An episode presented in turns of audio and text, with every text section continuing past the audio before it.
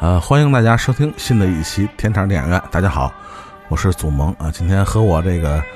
呃面面相， 乐什么呀？就是今天这个我们这个阵容孤灯 啊对坐，是是是，现在我们这个阵容好像也挺奇怪啊，好像哎，咱从来咱俩没单独录过，好像没印象，呃没，有，之前哎，那谁，咱录录武武林电影那个啊没没，武林电影也不是光咱俩，啊，有上有那谁在对对，然后还有一次是呃，咱俩跟小董啊，聊过一个叫《没有女人在的日子》，然后说了很多胡逼的电影，对大家好，我是 我是安主林。哎，今年过完年我是不是就没来过？哎，好像还真是啊，那个好久不见的那个安助理啊，然后也是。呃，非常这个机缘巧合的，也是因为 也是约了很多次，大家这个各种时间那个对不上啊，所以就呃，只能我把这个安助理单拎过来，这个我们俩录一期。对然后对其实我们俩录一期什么节目呢？其实我也思考了挺长时间的啊，就是你说蹭蹭热点吧，聊聊什么乐队的夏天什么的。 热热点想蹭也能蹭。 也能蹭是吧？然后这个嗯 摇摇滚这儿，其实你不是特别对，我好，我我我不不是说不是特别好，是特别不好。所以这摇滚这儿这个他不好呢，所以就是。就是男的在一起，然啊后就聊聊足球，足球我俩聊不了，因为我俩的俱乐部是死敌。 对，这足球摇滚不能聊到，在在别的就就不太不太能播了，就对对对对对， 就是我我俩聊足球可能只能互相骂街，然后这个，呃，后来想来想去呢，我我突然发现，因为这个，这个我关注过安助理的这个微博啊，然后嗯安助理也经常转一些这个，是吧？就像我们现在听到的这个传传统艺术，传统艺意识，对对，国 粹，各种国粹。然后呃，正好有这么一个机会，是只有我跟安助理来录一期，所以我想。呃，何不何尝不让他发挥一下，是吧？他这个平时不为人知，是吧？不不为外人知的一些 独特的癖好，是吧？对对对，这话说话说回来啊，就是这嗯嗯嗯半年多没来，就干嘛去了呢？就主要是， 其实主要是工作 忙，主要是听戏去了，对。但是就是受到奖啊啊呢，就是啊听听了几次戏，然后其 实是我也看你媳妇儿写的微信了，啊，是吧？啊，家属这个颇有微词，是是是，那个，其实这这这个嗯嗯就就就算是个爱好吧。然后其实也嗯嗯也是最近一一年左右才才才染上的啊，哎，但是我我觉得好像你喜欢这一块儿的话，应该也不是说就是突突然的这种就对，这这跑不了，为啥跑？ 就是你像什么相声评书啊，这些东西， 只要你嗯一直听的话，然后反正戏是早晚的，嗯对，新书呃什么新新书哎不是新新书熟悉是吧？而对啊，听不腻的曲艺是吧？对对 对对 嗯，因为而且这个也也也也不是说那什么，就是从从某一个时间段开始吧，因为其实戏这个东西，嗯呃，从小都都听过，只不过大家不爱听的原因就是确实是因为听不懂，就是就是你受从你从受的啊影响还是是是是从哪儿？嗯是也就是从某一个时间开始，我觉得就突然能听懂了。嗯嗯 嗯也可能是就是从也也不知道从哪年开始，这戏开始都配字幕了，因为小时候确实没有字幕，嗯，弹幕是吧？ 对对对，还有弹幕，开始配字幕了，慢慢确实能听懂了，发现嗯还哎还挺有意思的，而且还有一什么关系呢？就是这个吧，就是电影儿，你看电影或者进进影院看电影儿，嗯 嗯，呃，总归有个腻的时候，然后包括这你是话说我呢是吗？ 不是包包括这啊话啊话话剧也是啊，因为其实话剧，呃，就在北京嘛，咱就说北嗯京，北京基本上那么几个剧场，然后正经演戏的，比如说占到三分之二，然后剩下嗯三分之一可能也就。呃，卖个噱头，然后比如说就某导演就不说了，嗯嗯嗯嗯嗯对，卖个噱头，然后发现能还能看点什么的，就哎这个京剧嗯或者说那个曲艺挺有意思，然后嗯嗯慢慢就开始喜嗯喜欢上，然后现在吧，其实说白了，连个就是戏迷也算不上，就嗯嗯是嗯就比一般人多听两句，就是就是就这么一个状态。就是跟家里的这个影响有没有？说家里边谁，老家儿谁听这个戏比较多？对对，你的这个从小的呃，家里有，但是隔辈儿，隔辈儿是主吧？要是隔辈儿，而且就是我爷爷听戏，嗯嗯嗯呃，一说我爷爷听戏这事儿还挺有意思的。嗯，为啥呢？因为就是我我爷爷是河北人，嗯就是他是等于呃解放的时候来的北京，嗯就是就是农村人嘛。嗯嗯，呃，大部队我跟着印象嗯嗯里就是我爷爷一直到去世，就基本上算个文盲，嗯自己名字会写，然后可能简单的一些什么文字认识一点点，非常非常少。嗯嗯但是老爷子特别喜欢听戏，嗯而且就是他 主要听评剧，然后嗯嗯京嗯京剧也听，然后是头几年那那时候家里没事儿嗯，嗯因为那那时候老爷子走了好多年了，嗯然后就家里翻照片儿，嗯翻着一张一九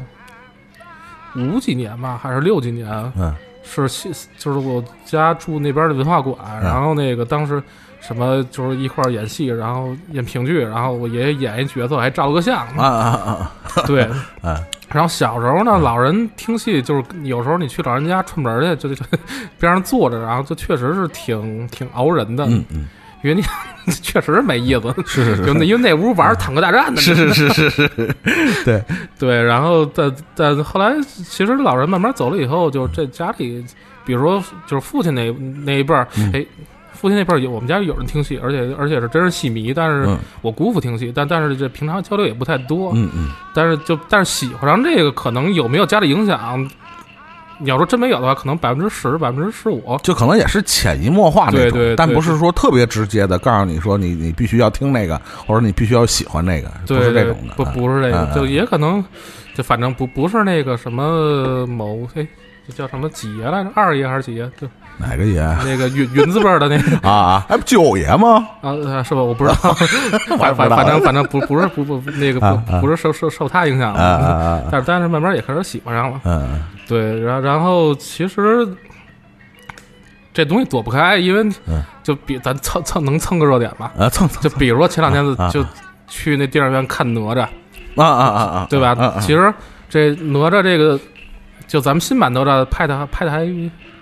不错，是不错对，，但嗯是你难免就跟老老版这些，比如有一个哪吒闹比较海，对对做做对比。但是你对看老版的话，其实那一代的新中国的美术片儿，什么嗯哪吒闹海、大闹天宫啊，然后呃，包括什么天书奇谭，嗯 就嗯这些东西你，你会就是明显的感觉到，就是这个躲不开的受咱们呃传统的曲艺的因素的影响。对然后反正这个呃，算是就就就说个那什么点儿话，就算是中国人的审美吧。嗯嗯嗯对，就反正也也是这个原因，然后就反正充实一下生活。 嗯，是是是是是，对对就是用那个你们家家属的话说，就是这个好像就是大意啊，嗯原原文我忘了，因为我刚看完，嗯就是就是每个在京城里的胖子都躲不开的宿命，就是听那个京剧啊，好像是对，而且还有一个特别有意思的事儿，就是那个开始慢慢开始听戏之前啊嗯，其实咱们宣传京剧是国粹，就就对就咱就以京剧来举一举例子啊，是因为是曲艺不不不光不包括光是剧京剧，对对，咱咱就拿京京剧是，咱就一直说京剧是国粹，老有那种束之高阁，然后是是是人才凋零，慢慢都没人看，就嗯嗯演员凋零，观众也凋零嗯嗯那嗯那感觉。嗯但是看几场戏以后，你发现哎买不着票，然后一进去以后，就是基本上，当然因为他那个。那个你就是你也得挑戏啊，就是就是有些什么太差的戏，我就是也没看，但是基本上看那些就是场场爆满，嗯嗯场场爆满，而且各个年龄段都有。就比如说那个这北京这几个剧场，像像什么长安大剧院，嗯，就这个可能是一个大剧长安是一个老老的戏院改的，就就这这沿沿袭下来的，嗯。然后它其实主要你看观众都是北京的戏迷，嗯，呃，然后在那个国家大剧院看一嗯场，但是国家国家大剧院特别逗，它有可能百分之二十或者三十每场观众是游客，嗯嗯然后那个呃游客里边有各种各样的，你看有那个外地老大爷，然后穿一身中山装怎么着过来的， 嗯，就是也不太干净那种中山装，嗯嗯但嗯你听得倍儿高兴。嗯嗯就反反正就是你发现，其实京剧或者说咱咱们这个曲艺不是一个特别没落的艺术，也不是特别那种嗯这种对，它是真。阳春白雪的东西啊，对对，它是真有人看，嗯就嗯真有人看，是对有真有有群人众基础的对对对对，啊啊。啊就只不过就是咱们，呃我以前不了解这个，嗯嗯嗯，就是呃，说说了这么多啊，嗯就是也是说了安助理，这个近近近段时间听了这么一个新的毛病啊，就是， 但是那个说回咱们那个咱们节目啊，嗯就说这个戏曲或者这个整个曲艺和电影之间又有什么关系呢？其实是一个。呃，就是多多少少了解中国电影发展史，就会知道，对就是这对一个非常的，呃，可以说是密不可分的一个对关系，可以对说是。你今天当然今天为了做节目是是是硬把这个这两个元素凑一下。当然，确实如果是聊到中国电影的话，这个确实是密不可分。没错，但但凡哪怕你比如你不看电影，不听京剧，只要你上过学，然后真历史课里都讲，嗯，中国第一部电影就是中国人拍电影，就是一九零五年拍摄《定军山》。对对。呃，当然，那个其实你你想，就是世界上第一部咱们有记载，就是第一部电影应该是一八九五年，嗯应该，哎，第一部是《火车进站》还是什么呀？对，或者说那是《火车进站》卢米埃兄弟嘛，嗯嗯对，所以你看，其实那时候在十年之后，然后中国人就就当时是那个应该叫什么任任庆泰，嗯嗯，就任庆泰先生，然后其实他是个那个那个前门外照相馆的老板，就是他嗯就有这个意识，说我们呃应该用这个西洋的玩意儿，嗯然后来拍摄一些我们自己的东西。这个我我我想替很替很多这个非非非这个戏迷的这个影迷啊，嗯，就是问一下，就是你你个人觉得啊，或者说嗯有没有史料记载，就是说，呃，出于一个什么样的动机拍的这个，呃，用的是定军山这出戏，而不是说别的折子戏或者别的段 子，为什么会用定军山？是这样啊，嗯因为那个我只能是猜，嗯因为其实这个，呃，咱们历史上记载的不是非常的详细嗯，包包括任任庆泰本人，包括他那个伙计姓刘，叫刘刘什么来着？反正就是这这两个人，其实他的记载不是非常，就是嗯非常的不是。应该是叫非常的不 详细，对。然后这个他们拍摄这个《定军山》嗯是由呃谭鑫培来来来出演的。是当然谭鑫培一说，不管你就是您听不听京剧，这个名字一定是听过的，是这就是呃，咱们就是所谓就是历史以来第一届能称得上灵界大王的这么一个角 色，四大天王，对，就人家是嗯就是能能进宫里边去去哎是是去唱戏的，是而且人应该是是给了个四品，就虽然不是那种正式官，嗯应该是给了个名极品，名誉的是吧？对，就给了个名誉的官嗯的，所以呃，查了一些资料，就说当时这个。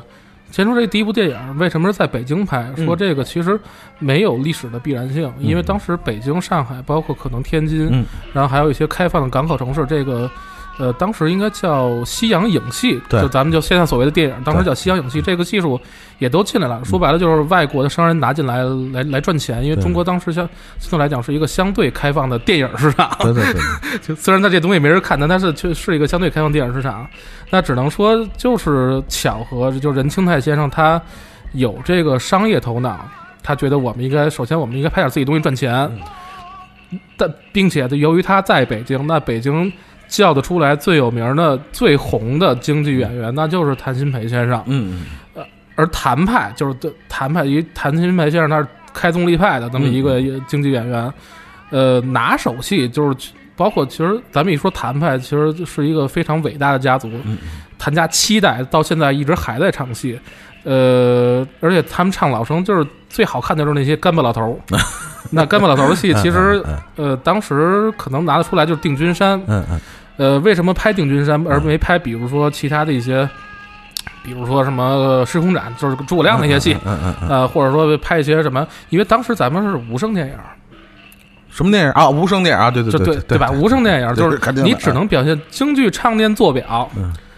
唱念是没戏了，因为它确实是没事身儿段儿，对啊只能主要是身段儿，身段，然后包括妆容嗯这些来展示，而且其实那个当时我估计拍起来也没有一些什么故事的延续 性，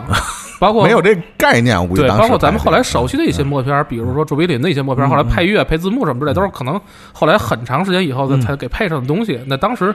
呃，比如说《火车进站》，然后还有一部什么国外比较。早期的叫什么园丁什么什么园嗯丁胶水还是叫什么？其实你看，其实就是一些通过影像来展示的一些小生活的片段，对嗯生活片段，都不叫故事。对对，所以当时我觉得可能呃比较好拍，或者说比较拍起来比较帅气的，就是《定军山》嗯这这一部，而且《定军山咱》它也是截取了其中几个呃片段，主要靠身法展示的这样的片段嗯来、来给它拍成了这个电影。而然后就这个一说这个咱们这个所谓的历史这个研习，嗯嗯呃，其实咱们有两部电影儿嗯都是去反映这个故事。啊啊啊！这儿就是关于中国历史上第一部电影的产生的故事，对啊，一个就是大家这之前好像我们在节目里提过这个电影，我记得是就是《西呃洋镜》嘛，西洋镜咱们可能嗯是提过，对，啊还有一个是什么呀？呃呃，西洋镜两千年的电影，嗯嗯，嗯就是夏雨主演，然后夏雨、刘佩琦、吕丽萍也，是当时是电影诞生多少年？呃不，电影百咱们电影百年是二零二零零呃二零零五年，哎，我记得这电影在就拍的时候是为一个什么，啊嗯所以我我之前也弄混了。了，《西洋镜》是两千年，是那个胡安导演拍的，他就是当时应该就是一个完全的，呃，个人的艺术的表达嗯，我觉得是这样嗯的，嗯就是呃，纪念的意义没有那么强，呃，就是他就是以一个细说的手法吧，然后嗯嗯展示了一下。呃，这个当时第咱们第一部电影拍摄的一个前后的过程，其实，嗯呃，跟史实关系不大，因为其实史实记载的也没有 多少，对，其实它其实你看这个电影，它主要表现的就是，呃，在那样一个风云际会的年代，嗯嗯就是所有的东西都是对咱们来讲都是冲击，那对就是国人他面对这样一个呃新文化、所有新的技术、嗯新生事物的时候，他的一个状态。对。比如说夏雨演那个小伙计叫刘，我不好意思，我一定要看一眼他叫刘什么。 嗯，我们先听一听一听啊。你现在听到这个版本呢，不是谭鑫培啊，是来自这个谭富英的版本啊，也是一个呃一九五零年的吧，好像是。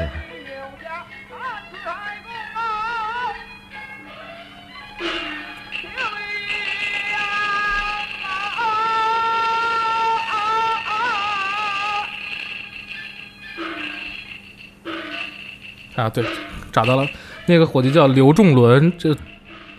呃，任庆泰和刘仲嗯伦是、就真的是咱们中国电影史上能留下名字的这两个人，你中国电影之父啊， 对，就是一个是第一位导演，然后另外一个是第一位摄影。嗯，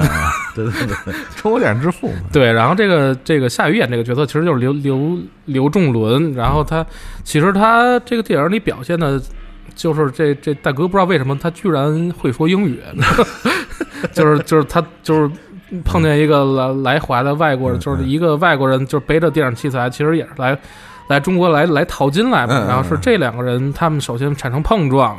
呃，然后他被这个新生事物吸引，然后慢慢的，呃，这个电影里边，比如说任清泰老板。呃，比如说谭鑫培，就是这样的历史人物的角色，其实他在电影里边的作用是作为一个相对来讲比较守旧的角色，嗯嗯嗯，呃，就是为其实就是为了产生冲突嘛对，就这样的，就其实是这么这么一个故事。代表保守的力量啊，对，然后最后就就是肯肯定就是，呃，新生力量感动了我们的所谓的保守的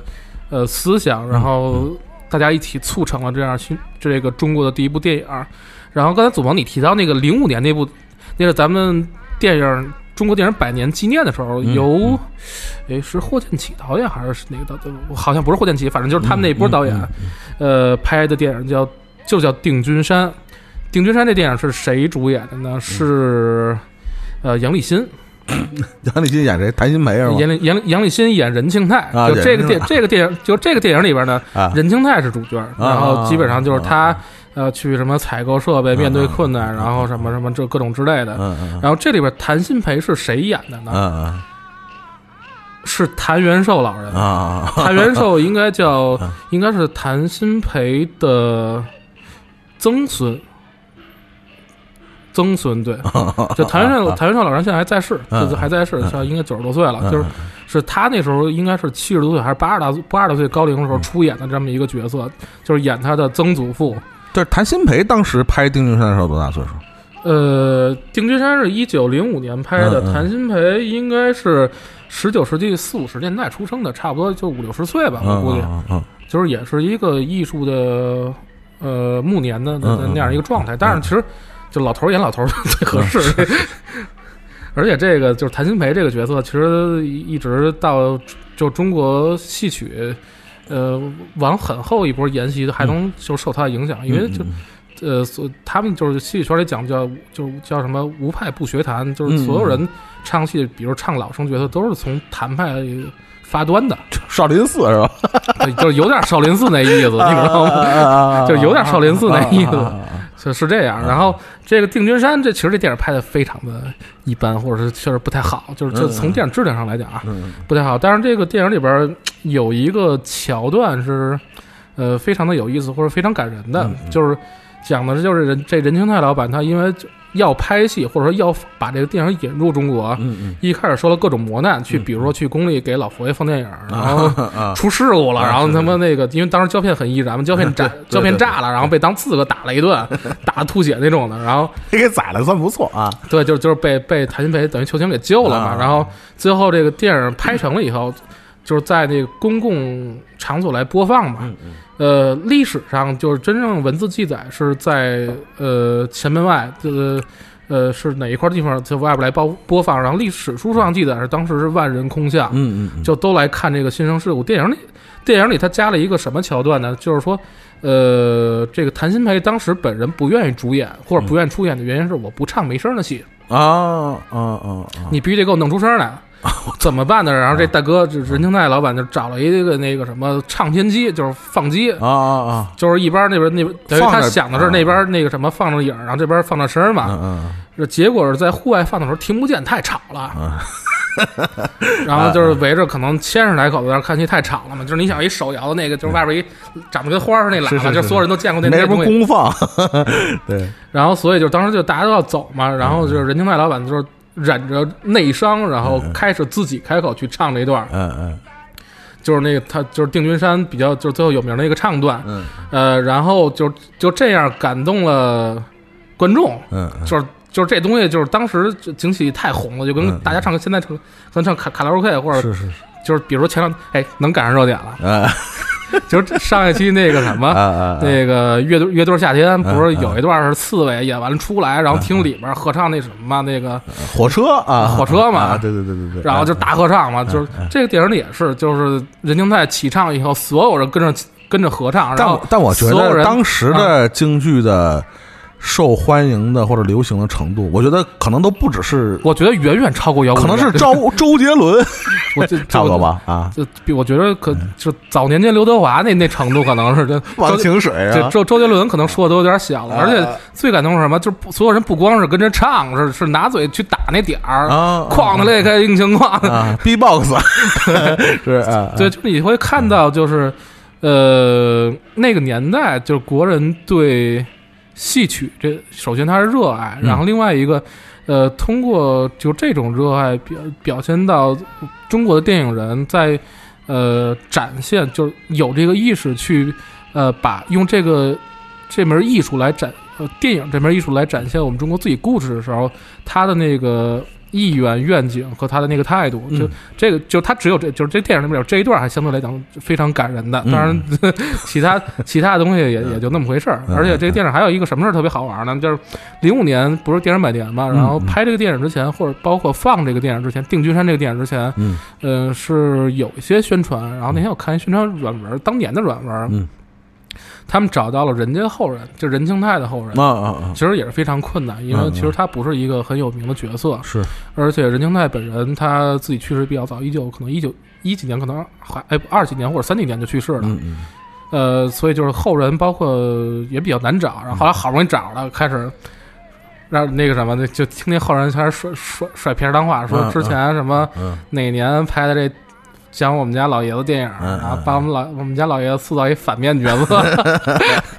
开始骂街玩儿，啊，就还挺逗的。嗯但是，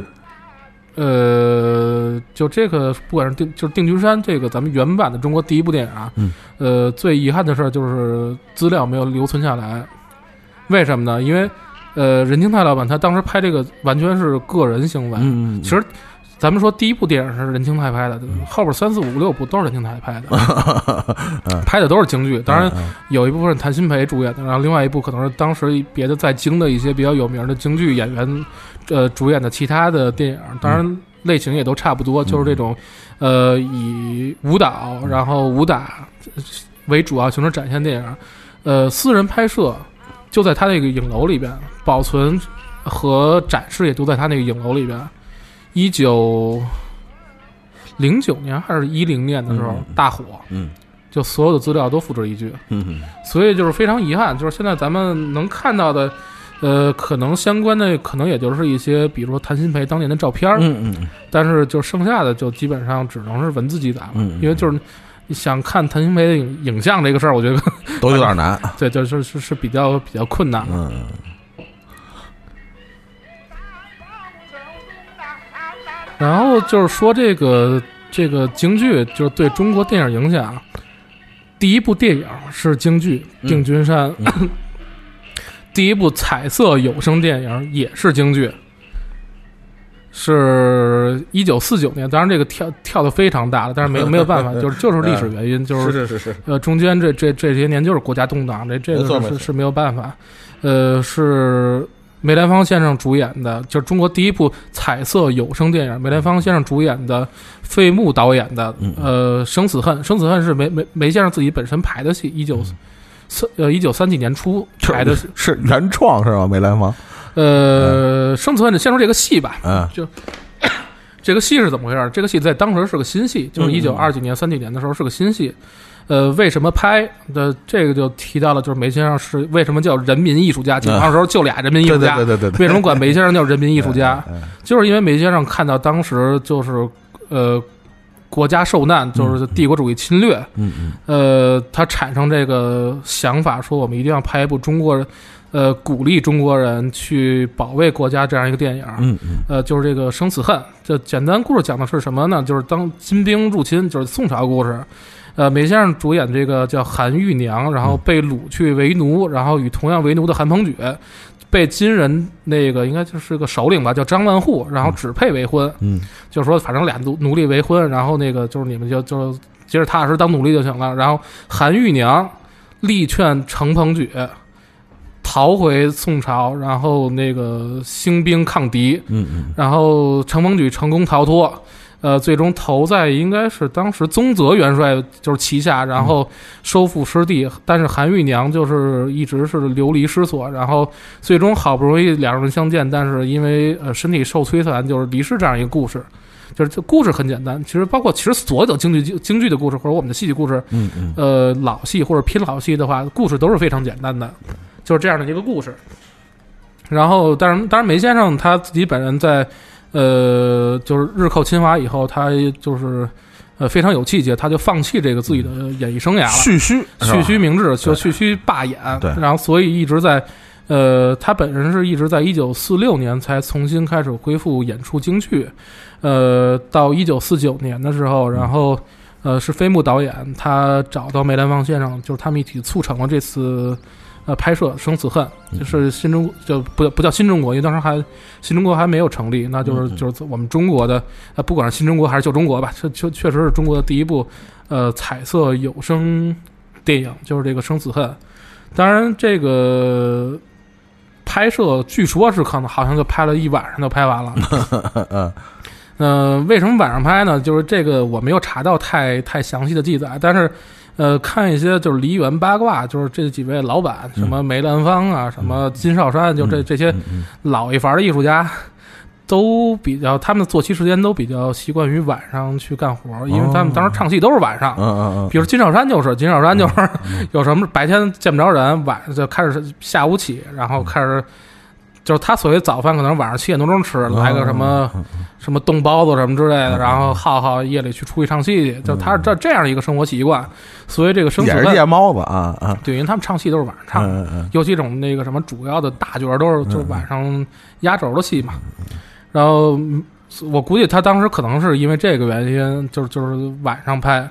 呃，比较遗憾的一点就是，其实如果说现在看文字记载的话，嗯当时在场的人，呃，参与创作的人，看他们的文字记载，其实梅先生他的一些呃唱段儿，因为梅先生他不光是京剧演员，嗯，他嗯他给他定位的话，首先一定是艺术家，对表演艺术家，因为他，你看梅葆玖先生，就是那时候采访聊天说，小时候跟什嗯么爱爱森斯 坦什么什么什么，就是这个国际上的艺术家，那个国际上导演都是家里常客啊，就就就是他其实是吸收了，呃，大量的。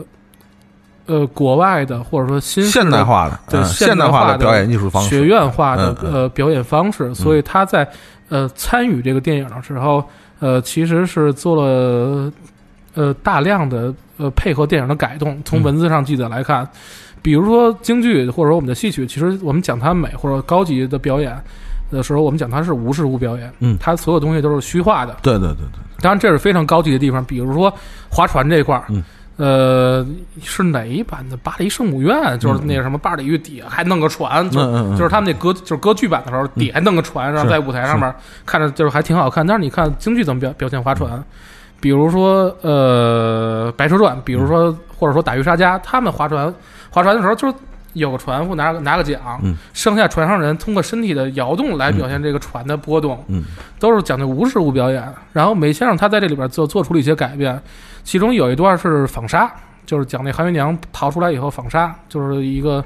呃感叹自己身世的那样一个一段表演，嗯弄了一纺车，嗯他通过围着纺车绕，然后通过纺纱就这些身段的展示，来通来增强人物内心的抒发，其实是一个比较，在当时来讲，京剧来讲是一个比较革新的表演方式。嗯嗯就是这个是呃是包括当时的一些对于这个原原戏的改动，嗯就这些东西都是其实都是非常可说的。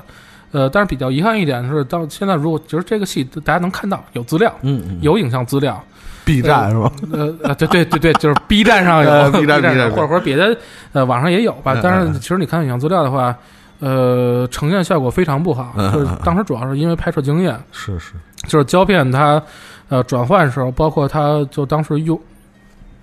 用光，嗯好像用光不够，所以现在你看整体的画面都是绿色的。嗯嗯所以我说这为什么非常遗憾，就刚才提到的北京人爱晚上干活儿也，如果说真是白天拍的话，嗯也许就会稍微好一 点。当然这只是一个猜测嗯啊，嗯嗯就也许我就就肯定会稍微好一点儿。所以这这是其实，如果说我们说京剧或者戏曲对中国电影儿。呃，如果说有影响的话，那这就是影响的开端。当然，就说一句那个什么的题外话啊，那个这是咱刚才说的中国第一部电影，就所谓的默片，包括第一部有声彩色电影。嗯，中国第一部呃黑白有声电影好像也是京 剧。当然，这个我觉得，当然这不是实，这个不是实锤啊啊，就这这个东西，就我我确实是，呃，只是找了一些就是那个不太不能实锤的资料，但是这个东西当时好像是就是日伪时期拍的，所以就这个东西好好好就是也也也也不是说不能讲，但是就是也也不太愿意讲吧，啊就是嗯好当时好像是四郎探母，嗯哦，四郎探母这个戏，但但当然当然这个东西就是确实，呃，不太不太方便来讲这个事儿，因为四郎探母， 这但是说句题外话，就是四郎探母这个戏，这个这个戏是个好戏， 但是就啊啊从诞生起就常年被禁演，就各种历史时期都被禁演，哦不禁演的时候就被改演，啊 啊就包括就比如说嗯呃大陆跟台湾就是分就是叫叫什么分裂比较严重的那那那些年嗯代，嗯嗯，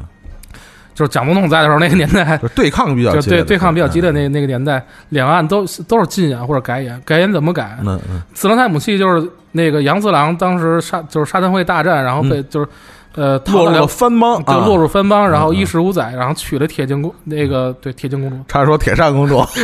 对铁镜公主，然可后能是牛魔对王，对啊，冯老母了，就是嗯那什么来大破天门阵，然后他中嗯间嗯对炒了这么一个逮了这么一机会回就是回宋营看妈一嗯嗯，一面，然后一晚上马上回来，对就是这样一个戏。快马加鞭一夜法啊，对，就是样，这样一个戏。嗯呃，但是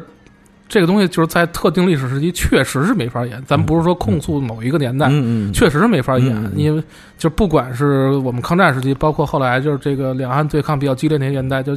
这个哦就是落入番邦这种啊，对，而且有所就是你有所落入番邦，然后你没事儿的回一趟呢，又回去给给人干活去，这这个啊这个确实是没 法演。当时怎么改呢？ 就是两岸都有改成，比如说嗯在在辽国嗯那抄了一个地理图，然嗯后嗯嗯跑回宋营就去去去报信儿去，啊，或者落说了下底，就或者说领着宋兵杀回辽营，啊然后什啊啊么杀了萧太后，啊什么立功，啊啊，就都那么改啊。但是 其实，呃，胡逼就是这仨，啊呃，没办法，因为嗯其实可以理解，对，戏或者说呃艺术的表达，你离不开时代，没错，就这个就都是这样，就是受制于时代嘛，对，对，就你讲受制，就咱们讲受制于时代也好，或者说，嗯呃，也脱脱胎于时代也好，就就好戏就是你不能，就就是你你不能说也是受制于时代，也是脱胎于时代嘛，没错，没错。就这个东西都是相辅相成的。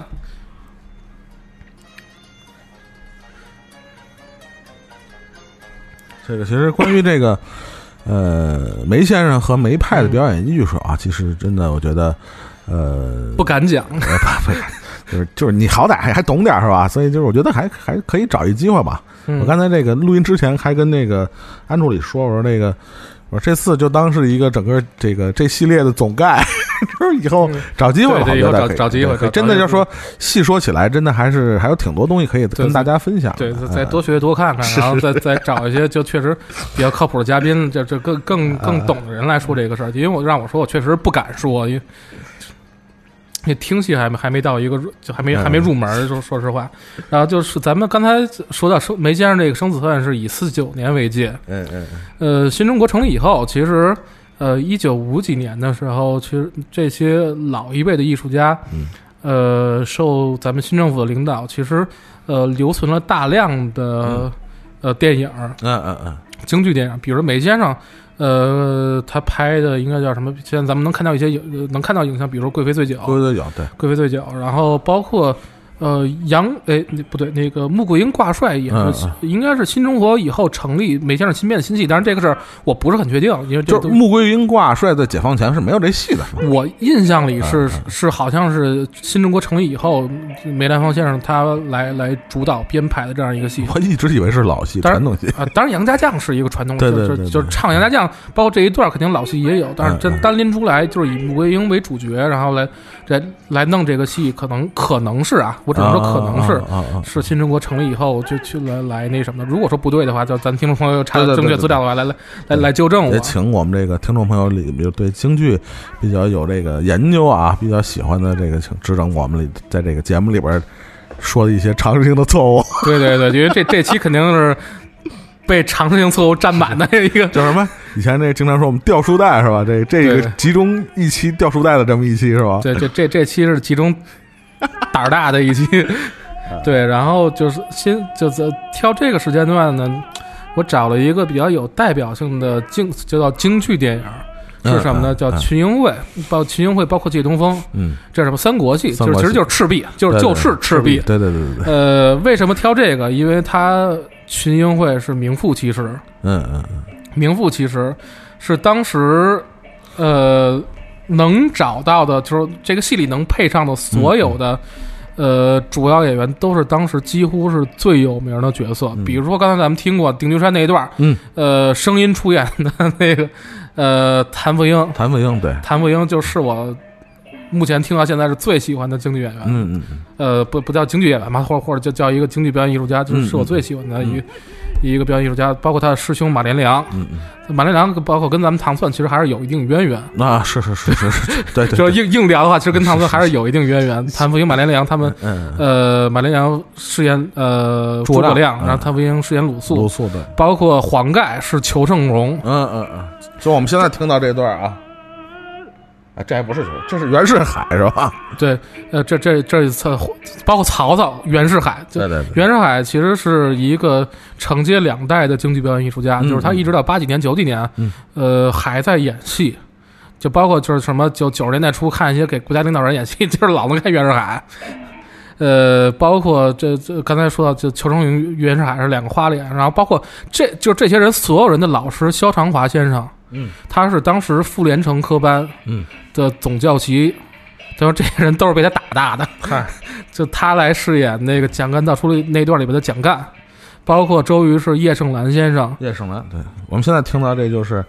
叶盛兰和裘盛戎唱的那段。可敬你报国心，一言九鼎。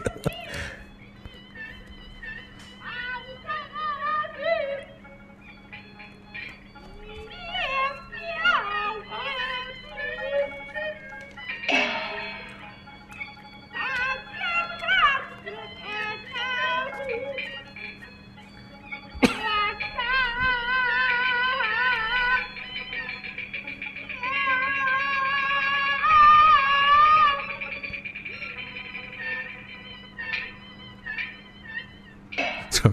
听这段啊，就想起那个你们家属说的这个，听听小 声戏再真不累听，小生，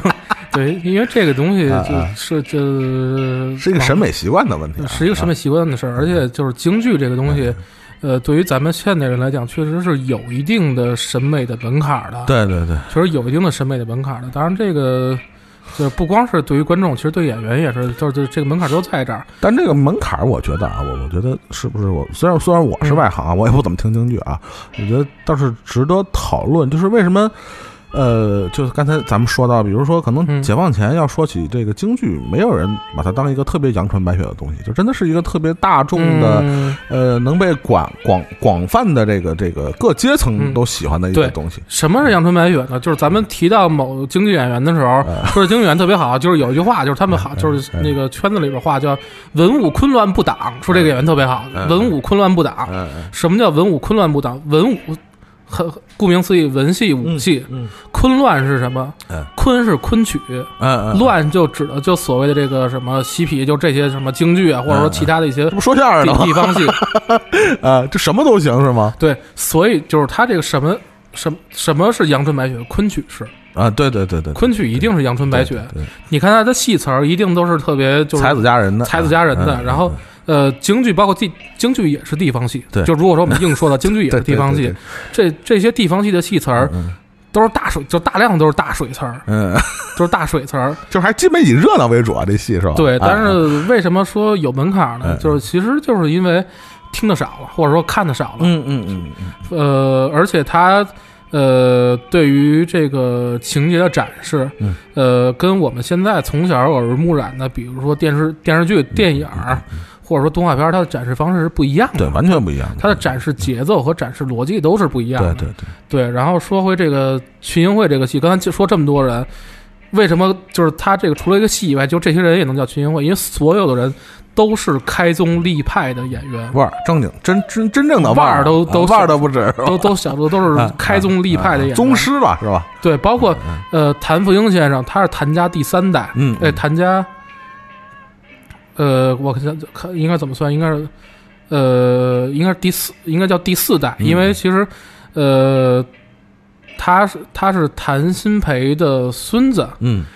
谭鑫培往上还有一辈儿。哦，呃，谭鑫培的父亲是唱，他原原来是他，因为他们家是湖那个湖北人，嗯，唱汉调的，对后来对对呃来到北京这边儿，这个唱京剧是一个老旦演员，嗯就是当时外刚号就是刚才这个啊安助理，就是可能就是完全不明白这个京剧起源的这个朋友嘛，可以百度一下是吧？ 跟汉剧啊什么徽徽徽什么徽剧进嗯进徽班进京徽班什么的进京是吧？对对，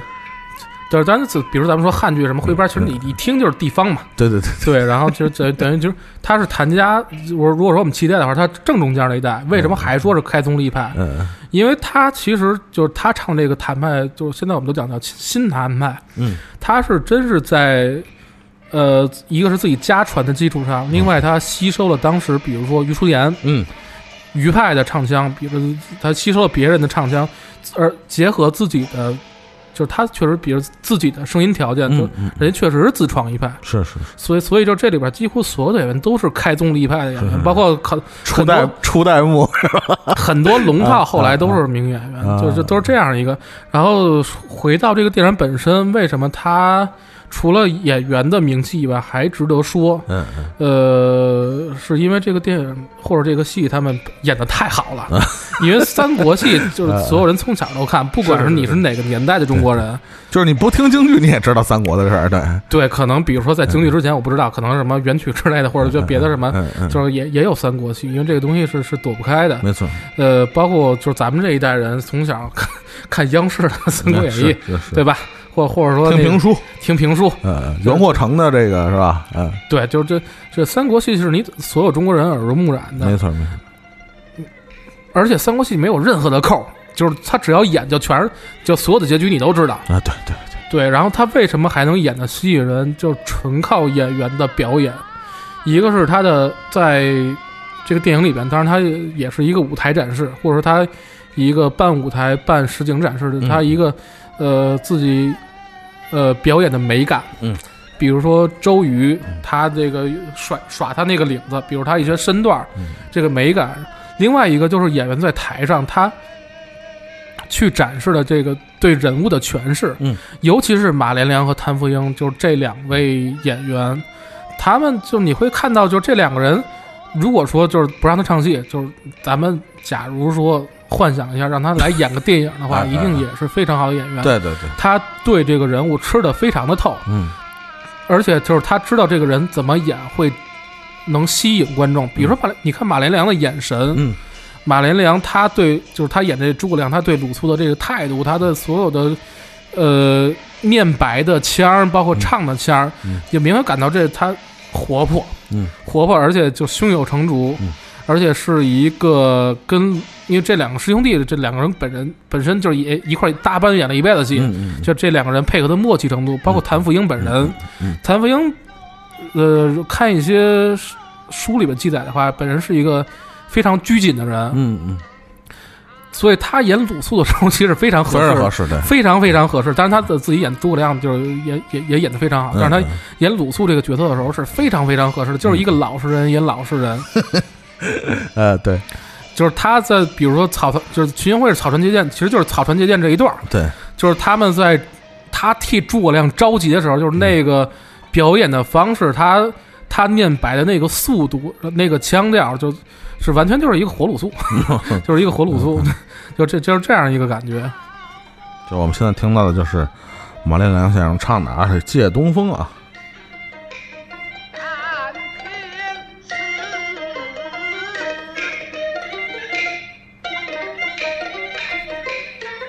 日多相传。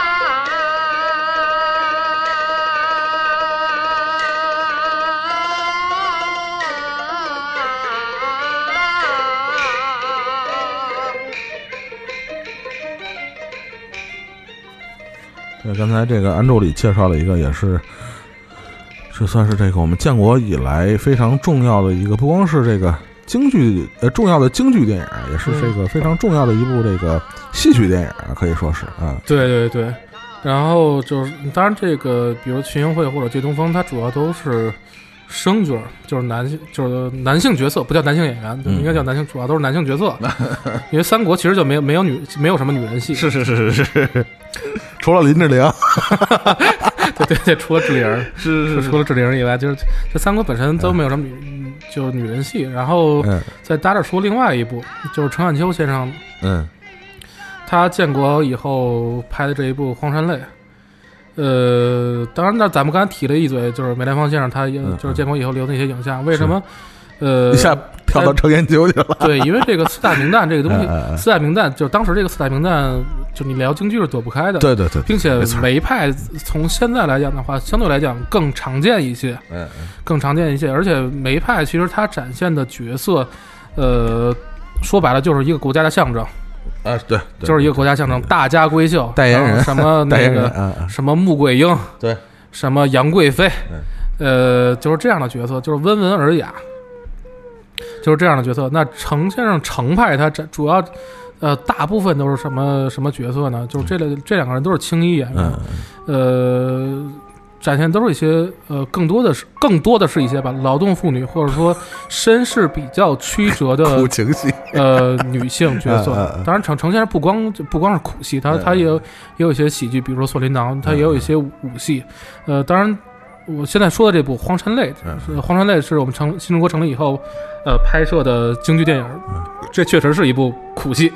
就是你你你可以给跟大家介绍一下，因为三国大家比较熟啊，这个可能稍微差点儿。嗯啊这个《荒山泪》应该也是程先生他自己参与创作的这样一个戏。嗯，呃，其实这个京这个京剧的话，就这个戏本身是一九三零年开始就上演了。嗯讲的是一什么故事呢？呃，就是明末，就是他在演这个角色叫张慧珠，就是一个民妇吧。嗯嗯呃，明朝末年，然后什么崇祯是就崇祯那时候的个事儿，然后就是什么嗯苛捐杂税严重啊，什么老嗯百嗯嗯姓嗯就是那个什么痛苦不堪啊，是是是，然后要起义，啊对，，然后这个张慧珠他们这一家呢，呃，因为交不出税，然后，呃，她应该叫什么？丈夫、公公都被抓走了，嗯然后那个公差又来收税，然后那个什么，呃，他们这等于就是那个就是家里就是其他人去就去采药，然后去凑这税钱，嗯嗯，然后又被老虎吃的，然后老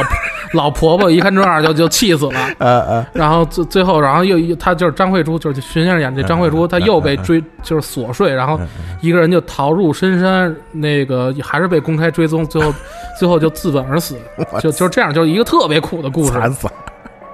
对，为什么挑嗯嗯呃这个戏？因为呃，其实程砚秋先生也是一个非常伟大的呃京剧演员，呃，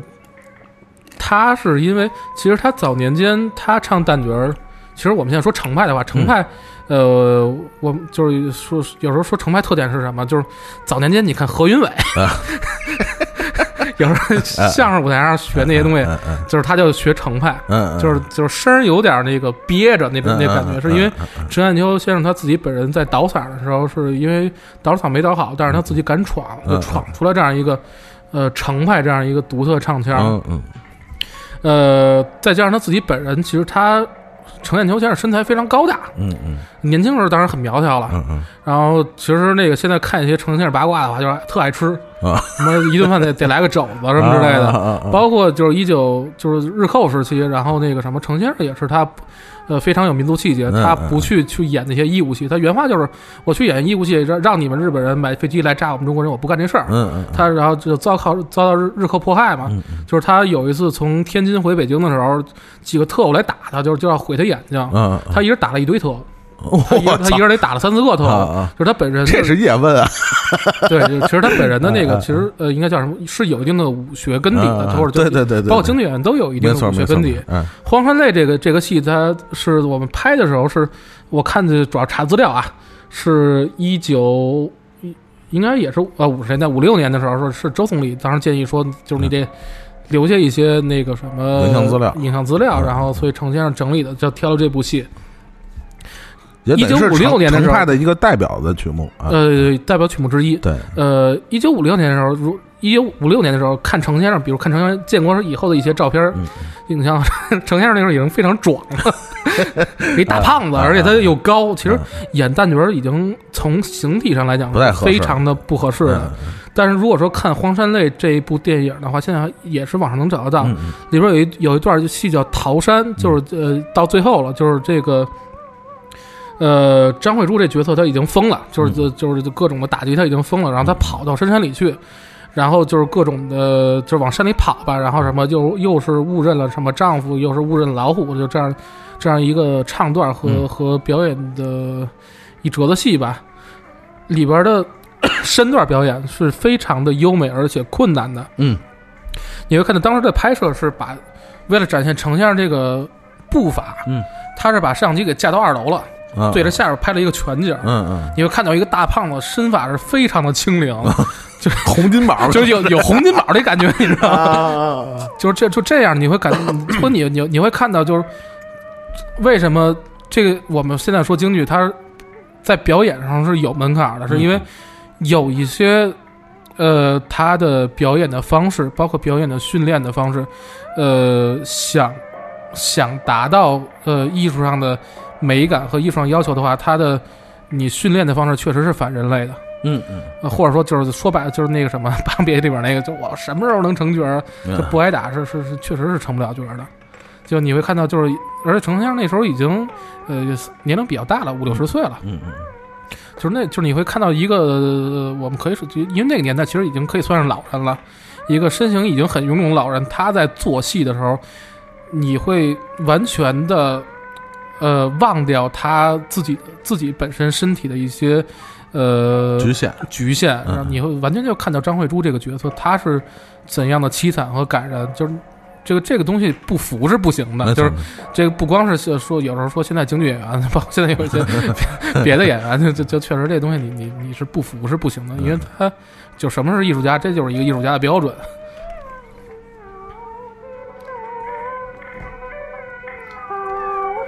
当然，说到就是建国以后啊， 那个，呃，我们熟悉的，或者说我熟悉的京剧，从小开始第一句听的一定是或者或者这么说，呃，尤其是我咱们这一波吧呃对，就是八零七零，嗯，包这括一咱波们父咱们父辈那一波都对是父母，嗯我觉得就是父母这一辈，呃，真正的听的比较多的，包括现在，你比如有时候上个 KTV 啊，头花儿嘛，什么弄个晚会什么之类的，对，聚聚聚会啊，是嗯吧？联欢啊，是吧？大家也会听到比较多的，就是不得不提的啊。但是说实话，在呃呃，整个呃怎么说呢？整整个这个文化，中国近现代文化历史上，其实还是呃有有一些争议性的一些呃怎么说？对，就周咱星咱就说白了，就是就是咱们就嗯简单聊几句样板戏，就是就是样板戏， 对，就是因为这个，呃，也是它其实呃跟传统的戏对比来讲，嗯其实它最大的区别是什么呢？嗯是它这个我们不管就不把它局限在样板戏，就是它就是一个戏，或者它是一个艺术作品，它产生的初衷。我们以前听到的老，不管是呃嗯所谓的老老戏，或者说建国就民国呃建国前后嗯嗯，呃的一些新传老统剧目，就啊传统剧目，啊呃，它主要的呃创作是比如说沿袭了一些传统的可能再老一些的戏，嗯嗯比如说一些什么梆子嗯，移植过来的，嗯，嗯对对对呃，或者说是一些呃传统的评书或者说画本儿、对对，评弹、呃古曲嗯嗯呃来改编的，或或者就举个例子来讲，比如说《锁麟囊》这个戏也是、嗯也是程派戏，非常有名的，它是、呃温偶红先生编的，嗯，他就是程先生呃程砚秋先生请温偶红，温偶红是一个呃近代非常有名的，包括他建建国以后也一直是很长寿，活了八十多岁，嗯嗯呃，非常有名的京剧的编剧，呃嗯有很多戏都是由他来编的，呃，是一个非常是是这两个人一起创作，然后包括程先生向他推荐，就是说说，呃，之前有一个什么什么那个画本儿，就是呃他们这些这些呃，这个创作、呃传统京剧的，或者说这个呃呃，就是民国时期的那、那个，他们好像是在咱们的这些呃文文化的研究中，其实好像是。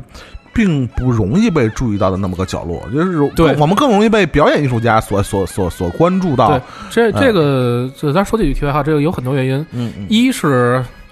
呃，旧时候的艺人他靠这个吃饭，啊， 对，靠这个吃饭，嗯所以剧本这个东西，我们今天不管是什么剧本，说起来是一个非常正常的东西。你演戏不可能没有剧本，王王家卫除外啊。呃我在完完现现在也证明了他有剧本儿。对，但当然这嗯嗯你演戏不不能没有剧本，是但是一些呃老戏那个时候剧本是密不示人的， 哦，因为这个东西说白了就是我给你吃，饭的家伙，我给你我就没饭吃了。啊，这饭碗是吧？对啊、包括谭鑫培，就是说嗯说句说句那什么，有一个段子，就是现在谭鑫培流失的唱片非常少，嗯其中有一个唱片就是有一个唱段叫那个《战太平》，嗯嗯，就是是一是一个元末明初，就是那那个时候那那那么一个故事。嗯嗯呃，他的那个唱词儿，他当时灌这段唱词儿，什么“叹英雄失事入罗入罗网”，就这一呃这嗯这一唱段儿，嗯嗯前几句他故意反，现在我们就是分析的话，有人说他是故意反着啊唱，反着唱，对，哦，前面有差不多差差不多有四他句把词他儿，把词反着唱了，对啊他这这顺序他反着唱啊的，啊啊，为什么他啊就是现在分析有可能就是一个是他当时当时。国人当时的国人可能对唱片或当时的京剧演员对唱片这个东西可能还是有抵触的， 呃，不是抵触，他可能理解的不是那么深，就是他的价值理解不是那么深。啊啊啊啊然后另外一个，他觉得这个东西他要做一些手手脚，啊要做一些 手脚，然后就就啊啊啊就是怕没饭嘛。啊，是，啊，对，然后所以就是这个呃，返回到京剧剧本，嗯其实京剧剧本。呃，早年间大量的编剧是没有名儿的，啊，或者说不被不被尊重和重视的。嗯嗯嗯一直到民国后期到建国前，才有一些、呃我们现在叫得出来名儿的呃、嗯编剧，比如说刚才提到汪小红先生，嗯嗯包括就是他们那一伐的演员，其实有一些对京剧编剧也不是那么的尊重，或、嗯嗯嗯呃，当然，比如说根据汪小红先生他自己记述，就是、嗯呃他比如说记述程砚秋先生对他是非常尊重的，嗯啊，然后并且就是他记述程砚秋先生也是一个相当他他说程砚秋先生特别像一读书人，嗯嗯他自己的居室里边就全是书。嗯，他呃，翁我红先生他写谭富英，写谭富英就是一个特别拘谨的人，但是一谈艺术的时候是能张嘴的，但是其他所有的时段都非常拘谨，不说话，嗯嗯是那么一个人嗯。呃，但是就比如说谈到艺术的时候，他对这个名编剧是非常尊重的。嗯比如说金少山、嗯金爸爸嗯唱花脸的，嗯金少山就是就是你看他就是现在记载的话，是一个特别江湖的人嗯，嗯嗯，而且有的时候就玩的社会人就特别社会，有 时候就是有那些啊嗯呃老艺人的江湖艺人的习气，比如说嗯嗯故意不去演戏什么之类的。嗯但是拿汪糖还对，行啊就是你嗯看汪小红先生的记载，呃，他对名编剧也是非常尊重嗯的。当然，这个很很重要，因为因为人家能给你饭吃，对对，或者人家能帮你挣挣钱。没错，但是的，但是那一法儿就是四大名旦里边有一位先生，反正记载嗯， 呃，是在这方面做的不是特别的地道，就是当时他有一位服务了他很多很多年的名编剧嗯嗯，包括这个，呃，这位呃艺术家，他很多戏也都是这位名编剧来编的。但是那名编剧去世的时候，嗯嗯他就就给了四块大，就四块大洋，嗯嗯，就给了四块大 洋，就是可能还是有个人恩怨在里头。对，然后就是那个什么，就是嗯当时就就是报纸上讽刺嘛，就是这叫什么四元名单还是叫什么我忘了啊啊，啊啊啊！反正就是也是这样的。然后是其实就说回咱们刚才讲马戏这个事儿，嗯， 就是老戏其实它的创作初衷嗯说白了就是为了挣钱，没错或，者说它的创作源泉是一些传统故事。嗯嗯那样板戏是什么？样板戏是我们为了就是这个那个年代的政治宣传，对，为了教化作用，嗯嗯呃，所有的艺术品其实呃，大清国也是，就是他那些嗯能让演的，或者说就是那个什么嗯，呃，皇家的的比较喜欢让演的那些戏，也都是教化作用的。没错没错，对，这其实我们就是这个特殊年代，刚才我说了，就是就是艺术创作都是离不开呃年代的。时代的，对对，包括样板戏，其实样板戏现在我们看来的话，呃，它的艺术水准不低，或者说相当的高。嗯嗯嗯包括他那些呃创作者，比如王宗奇先生，嗯你看刚才就是咱们背景音乐里边放那段《沙家浜智斗》，嗯，他写那些词儿，就现在人就很多人都比不了，包括一些老戏的嗯戏词儿是比不了的，他的那个对仗的工整度，嗯嗯，包括他的写，比如说阿庆草那些唱词儿，嗯一个茶馆老板，然后能能唱出就是。通过他写那些唱词儿，能唱出胸怀天下的感觉来，就这个东西是大才，嗯嗯这个东西是大才。嗯但是，呃，现在有一些呃学术界观点，就是样呃板戏这个东西，虽然我们管它叫京剧，但它其实啊、呃不是京剧，嗯嗯嗯因为它跟我们呃传统意义上的京剧，不管从创作，嗯，从表演，比如说它的配乐，嗯嗯，呃，它是不一样的。包括它有一些管弦乐化，啊对，包括它有一些念白，它既不是念韵白，也不是京白。对对对对呃，就就就是它，其实它更像话剧，对对对，它更更像加了京剧唱段的话剧，嗯嗯就是它是这个感觉。但是其实呃，这个东西样板戏这个东西，呃，将来可能也不会再有了，起码呃对这这这这这这这这，但是它这个作为我们特殊历史时期遗留下来的艺术作品，其实不管是从历史价值，嗯呃，还是艺术价价值来讲，都是非常的高的。包括其实，呃，当然我们现在谈到样板戏，可能比如说我们说老说八个样板戏，嗯但是这八个样板戏确实是给了当时那一波一些京剧演员他存活的条件，比如说谭元 谭元寿先生，谭元寿先生他他当时就演演演样板戏，比如说《佟湘玲》《佟家班》杨子荣，他演的杨子荣，嗯呃，其实这这些就是他给了一些京剧演员可以存活的条件。因为老戏不让演了，你指着他干嘛？就就只就京剧演员只能挨打嘛，就就就就还等于说还是给就就有一些呃发挥自己艺术青春作用，这个艺术青春的价值的。因为其实他们这一波京剧演员，比如我们说老一波的马连良、谭富英，他或者梅梅兰芳先生，他们这一波，他们的艺术壮年是在民国时候。对对对，当然可能有一些，比如说梅先生，因为呃他自己自己的呃民族气节，他嗯嗯其实最精华的那个年龄他没有演戏，嗯嗯所以就这一波演员，他们建国以后五六十岁了，其实他们更多是通过经验来表演和传授。没错没错，建国以后，但是呃，当时就是那个年代有一大批三四十岁，就是就是这刚才我们谈的，比青如壮年的，对他们等于我们谈到一些老先生的徒弟，嗯那时候都是黄金年龄，没有戏演。嗯，其实这是是一个非常可惜的事儿。比如说我们八十年代就是改革开放以后，然后就是这些老就是就是这这一波的所谓的老先生又出来以后，嗯嗯你会看到非常可惜。就比如说王银秋先生，嗯嗯他是他他是唱程派的，其实你看他唱的那个旦角儿，呃，包括李世济先生，就是程程程砚秋先生的义女，他们唱的这这些东西，就你会会觉得非常可惜，因为他们自己一个是当年身世也非常坎坷，而另外一个最可惜就是他们在自己艺术的黄金年龄不能表演。就是我们刚才在在聊说这个新书熟悉，这是对听众来说啊，嗯，那是不是就是对表演者本身来说，呃，你的艺术造诣或者说你的整个的表演的精彩程度，其实也是跟你的这个呃是否有大量的舞台经验是直接有关系的。对，就是嗯戏呃京剧或者说戏曲，就呃我们中国的京剧嗯，中国的戏曲它是一门遗憾的艺术。嗯嗯，就对比，比如说对比电影来讲，啊都是遗憾艺术。 呃，为什么管它叫遗憾艺术嗯？就是它跟其实跟话剧都不一样。嗯嗯嗯咱举个最最简单的例子，电影拍不了，重重新拍，就就嗯拍不好重新拍。嗯这一条我拍十嗯十遍八遍，只要我有钱，我一直能能能拍。嗯京剧不一样，嗯嗯或或者说话剧也是，话剧嗯就是反正这这个演员我我排这个戏，我排半年，然后演演一礼拜，嗯嗯然后但是它主要话剧它难度相对来讲比较低，是因为其实它主要靠呃台词的表演，它嗯语台言词跟肢体，它主要靠嗯语言是一种说话的状态。对对对，呃，京剧为什么遗憾？就是我看这去现场看这些戏，嗯没有一次不出事故的。嗯，呃，就经历的要求事故更多的指的是对哪方面啊？嗓子在不在家？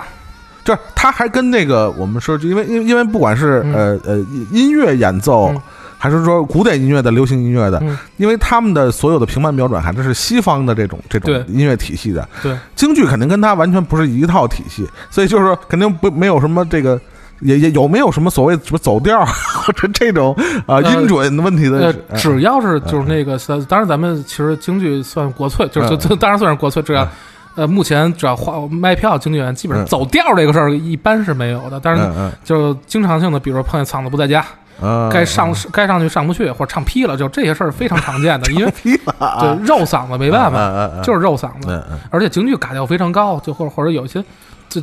最简单的例子就是《次郎探母》，叫小帆，就是嗯你看郭德纲唱 那个，叫小帆就是嗯谭富英先生，嗯嗯就这这都是段子了。就是谭富英那么大的演员，他去嗯嗯天津唱的时候嗯，嗯焦小帆上一回两回，嗯一回上不去，两回上不去就被轰道啊好，啊就那么大演员都被轰道好。嗯嗯就当然这是天津天津观众习惯嗯的，嗯嗯就就是被道好，就是嗯当时解放前卖票嘛，三块就三块三毛钱，就这这个票价已经非常贵了。天津观众就说：“哎呀妈，呀，三块三，这嗯还唱 不上去，这这他妈谭富英啊。啊啊啊！”就这个东西是是是非常正常的，包嗯括主演在不在状态，然后配角在不在状态，嗯嗯因为其实，比如说你听相声，其实大量的就是相声说京剧里边儿，嗯嗯呃，出的事故都是在在配角上面。嗯，对对对，跑龙套的嘛。对，然后包括伴奏、胡琴儿嗯嗯嗯这东西，就是拉的好，拉的不好，就是就是胡琴儿，就是一一出毛病，你听得非常明显，什么嗯拉劈了、嗯，拉快了、拉慢嗯了，什么拉错了，就这个东西是非常明显的。嗯包括那天那个什么，其实我不知道你关注没有，嗯我我可能转了，就是前一阵儿也头一个多月，呃嗯是那个林科演《空城计》，嗯嗯啊，我站在城楼观山景那一 段儿。血糖低那个。对，然后诸葛亮在啊在城楼唱嘛，司马懿嗯是在城底下在这唱，就是我站在城楼观山景什么什么之类的。的。边上诸葛亮就是你看过《三国演义》嗯就知道边上诸葛亮边上站俩琴童，对对对，有一个琴童地月堂掉下去 了，啊啊就是就是晕倒了嘛。然后最后就剩一个琴童，林林哥现现场改的词儿，原原词儿是什么？我只有琴童人两个，我是又无有人马又无有兵。嗯林科现场改的，我只有琴童人一个，嗯这这都是事故。包括我去，就是我去现场看看《白蛇传》，然后他那个白娘子跟小青跟那些到仙草的时候，或者呃不跟那个什么法海，就他去救夫的时候，跟那些什么金甲神将打的时候，他那些什么武打的动作，什么扔枪接不住什么这些东西，包括前两天看《春草闯堂》，然后那个就是主演，当然我我非常喜欢张家张家张家春儿，就是他是一个非常好的年轻的那个荀派的京剧演员，什么、呃就是唱唱没唱上去，什么这这东西都是很正常的。所以京剧它一定是一个非常遗憾的艺术，就是你想所有人都在状态，包括观众也在状态，就这个事儿是非常难的。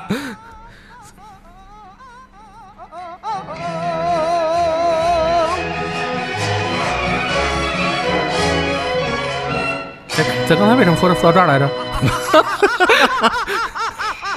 被被被佟湘被佟湘玲老师吓我了。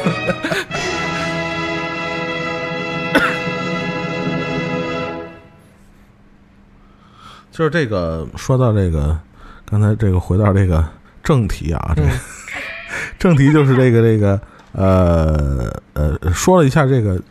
嗯，咱们中国近代史上一个非常重要的一个呃，对于京对于京剧的所谓的一个呃。当时叫变革性的这种那种创新也好，还是说一种啊，对对对，改改装也好，还是对什么的，呃，然后呃，在这之后的呃很多年里边儿，京剧其实多多少少，刚才我在节目之前也跟这个呃也跟这个安助理说到这个事儿啊，就说这个呃对于京剧的这个呃某些文化传统或者形式上的一个回归啊，从以前的这种嗯、呃大刀阔斧的这种改造啊，到现在的可能对它一些传统方式上可能有一些呃，其其实是这个回回溯到它原本的应该有的对样对子啊，对，其实现在现在咱们能看听到的京京剧反而是老戏偏多，当然这有两方面原因，嗯一方面其实就是那些老先生他们嗯当时就是京剧最红火那个年代，他们是必须隔一段时间马上排新戏的，嗯不排新戏就是就你你没饭吃，就是嗯说白了就是咱们也得录新节目，就是一个道理。但是呃，现在其实因为就是个、呃可能就是一个市场，然后另外一个是演员本身吧，就是创作能力不是那么强了。当然现在就是也会不停的有新戏，但是跟当时最红火那个状态比是比不了的。嗯嗯呃，另外一个还有一个什么原因呢？呃，哎，刚才说到哪儿了？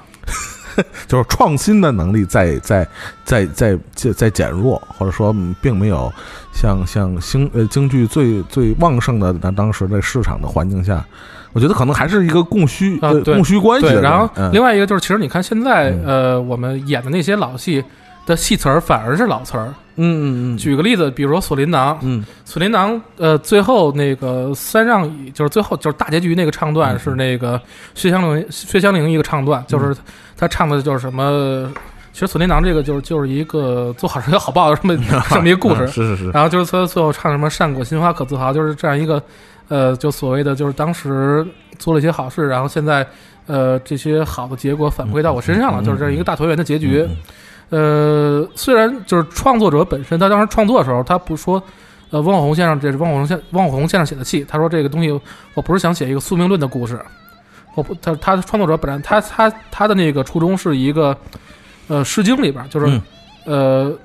咱们叫叫什么来着？呃，陶我以木桃，报之以琼酒，嗯啊匪报也，永以为豪也。嗯嗯嗯是这样一个初衷。呃，但是他唱词儿上其实呃老词儿不可避免的有一些什么，就是所谓的呃宿命论，或者说这样一个因果嗯关系、因果报应 啊，因果关系在里边。当然，这个词儿就是在呃一些特殊年代就没法唱了。所以你看嗯现在，比如说程砚程砚秋先生，就是他自己的戏，嗯，呃，他唱的一些现在能能找到的录音里边，反而是一些当时创作的新词儿。啊是什么？大家一起什么团圆以后促生产啊？什么这， 跟什么就就就这是这个词儿。啊啊啊然后反而是现在就是改革开放以后，就是看这些现在年轻演员唱的是老词儿，啊啊！所以这是一个啊特别有意思的事儿。对，其实你说起这个，我们说一个这个可能是京剧呃以以外的一个话题啊，比如你刚才说到这个，呃，写写这些这个京剧的这个剧本啊，所谓剧本的这些人呢，我就会想起可能。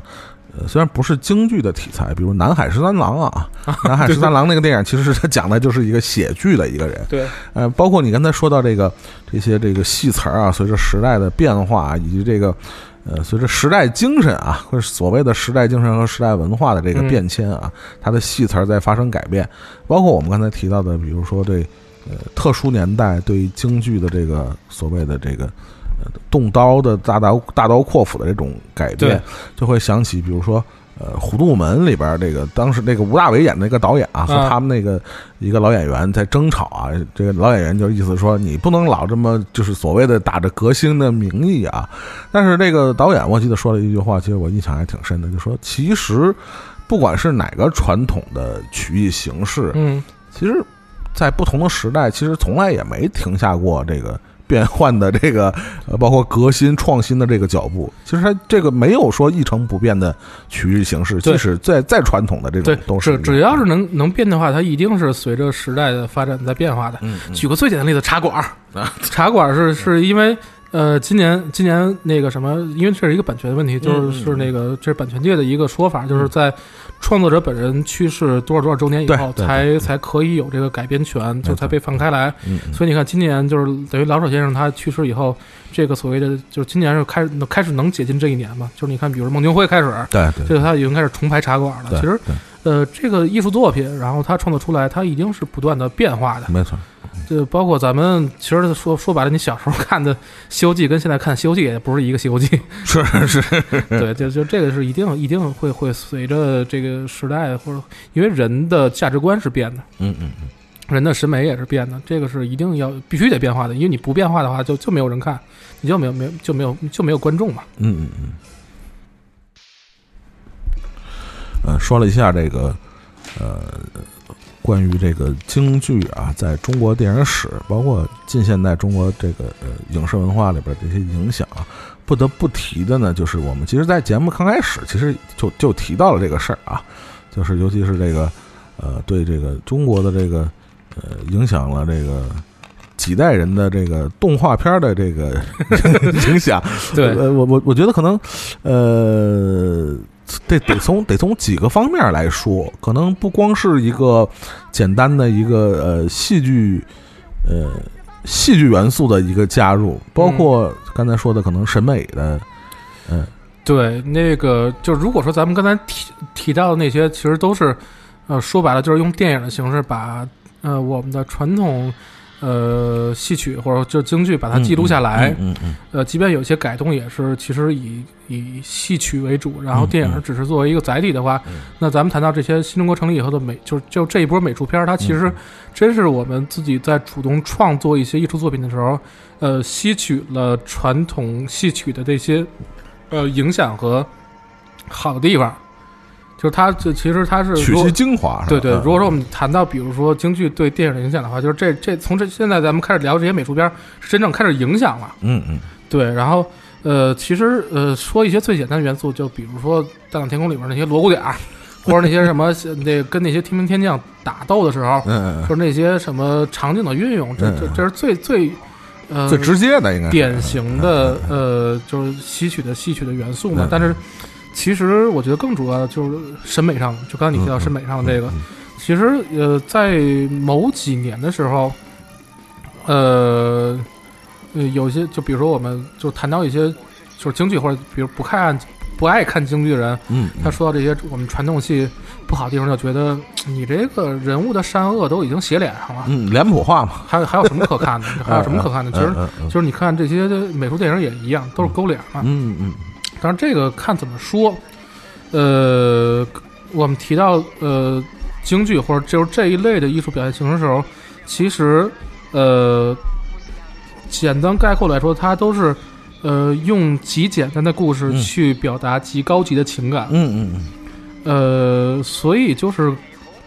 让观众，然后在一目了然看到这个人物的善恶美丑，呃，是有必要的，并且就是在呃舞台上表演的时候，呃，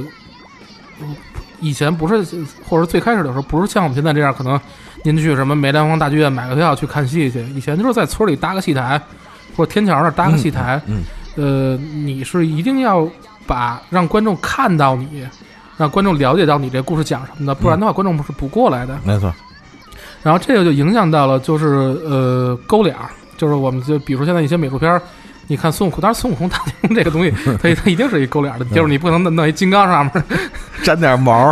就这这这这个就就就太胡闹了。弄一连鬓胡子 啊，对，然后包括就是这些角色，他一定是有一些他这个在在就是他这个美术的呃美学的审美在上面的，嗯包括呃，其实咱们说勾脸儿，其实咱们 就是一开始怎么说说，嗯我说我跟怎么说，我说这音乐我准备不了，我说因为我找这个就是如果找传统曲艺的话都太闹腾了，勾脸儿，然后嗯怎么说我找我说我说你千万别找个什么 金歌，怎么说什么叫金歌？我说就是那蓝蓝脸左耳朵那叫金歌， 就就说到这个嗯大碗茶是吧？对，就是、啊就是说唱脸谱这首歌，就啊蓝脸多尔顿道御马，啊就是就是这个，其实你看，就是咱们最熟悉的，就是你不听京剧你也听过这首嗯歌。 其实，呃，通过就这些脸谱化的东西，其实他把不同的角色就表达出来了。对而，而且就是就我们说到勾脸儿的时候，就是就是脸谱这个东西，其实一般是我们说京京剧生旦净丑或嗯者戏、戏剧生旦净丑这这这几行，但是呃不叫是是对清旦净丑这几行吧。其实只有呃净行，也就是我我们所谓的花脸儿或者丑行，它对，它才勾脸他的，才勾脸儿的，就是你你你你没有看什么诸葛亮勾个脸儿对的，对对，对对， 或者穆桂英勾个脸啊，对，就是啊就是把把这个脸谱画在脸上的时候，其实呃，从传统的曲艺或者说从传统的可能一些呃中国传统信仰上来讲的话，其实它是有一些神性在上面的。对对对，你看，就是一般角色不勾脸儿，嗯就勾脸儿的，一定是是是，就是哪怕他是个丑角儿，就是他也一定是有一些神性在身上的。当然，神性不不一定是那些光辉伟大地方，嗯嗯，他有有可能，比如说凶神恶煞，他也是神。没错，对他，他即便他，比如曹操，就是就是他，就是这这种奸诈的人，他其实他他是有一些神性，或者说有一些呃凶神的这这这些东西在在身上的，嗯嗯所以这就是我们呃中国人他审美的一部分，或对者说就我们传统审美的一部分。呃，举个最简单的例子，就是哪吒，嗯嗯就是前两天就就就就跟那个什么尹丹去去电影院看这个新新版这个哪吒嘛，当然嗯 嗯呃，电影本身拍的其实我觉得还可以。就如果说以我嗯们、呃现在这个时代来看，或者就是你让现在现在小孩来看的话，嗯他这个电影是完全可以打高分的，因为呃，第一就是它很很流行，没错，它里边有大量的抓线梗，就是对对 对什么 就是把什么手机什么密码这这对这东西对对对，嗯这弄上去，它就是它它是一个标准的商业娱乐电影，没错，而且而且非常的呃呃迪斯尼化，我觉得对他的剧本创作、对人物设计上，对嗯对，，包就刚才你提到人物设计，就是他所有的人物，呃，都有自己的初衷。没错，呃，比如说，就哪怕里边的一些反面角色，比如说申公豹，对对，对呃，比如说那里边大量圈粉的 龙王，敖丙，对龙王，他嗯嗯他都有自己的初衷，他嗯嗯一定是自，就是你会发现，其实他这个故事讲的是人物跟自己命运的抗争，没错，不管是主角哪嗯吒，还是就这些其他的，比如说，呃，就这这这他那好好基友叫敖什么来着？敖丙，敖丙，对敖丙，啊敖不丙是，不是敖爸，然后包括什么什么申公豹啊，嗯嗯什么那个呃敖广啊，就是这嗯嗯就这所有的角色，他都是有自己的初衷的。他是呃，所有人都在跟自己的命运做斗争，然后他是因为这样不同的初衷，大家产生了矛盾。这是一个非常现代的现在对的编剧手 法，非常迪斯尼，我觉得，对，然后嗯嗯包括他的美术风格，其实呃。呃，只能说就就是很现代化，很现代化，只很能现说代很化，很现代化，但是呃，如果说到就是新版哪吒的话，就是我们提老版的哪吒闹海，嗯嗯，你看这就那个是那个年代，其实哪吒闹海也是差我我印象里它是七几年对对，七几年的电影，其实那个年代其实还是有呃很浓重年代的痕迹在上面。时代的烙印，我觉得就是这种所谓的呃，就是有一些公众号啊，包括有些朋友留言就会觉得呃，新版改编可能呃，就是脱离了。就是老版的啊，嗯我们我们我们不说《封神演义》或者更早的原著的对，那些因为原那类著型其实跟这个跟 老就更咱们更不一样，更不一样就包括我们说孙猴、大圣的那些故事对，其实都是经历了不同时代，赋予了不同时代的一些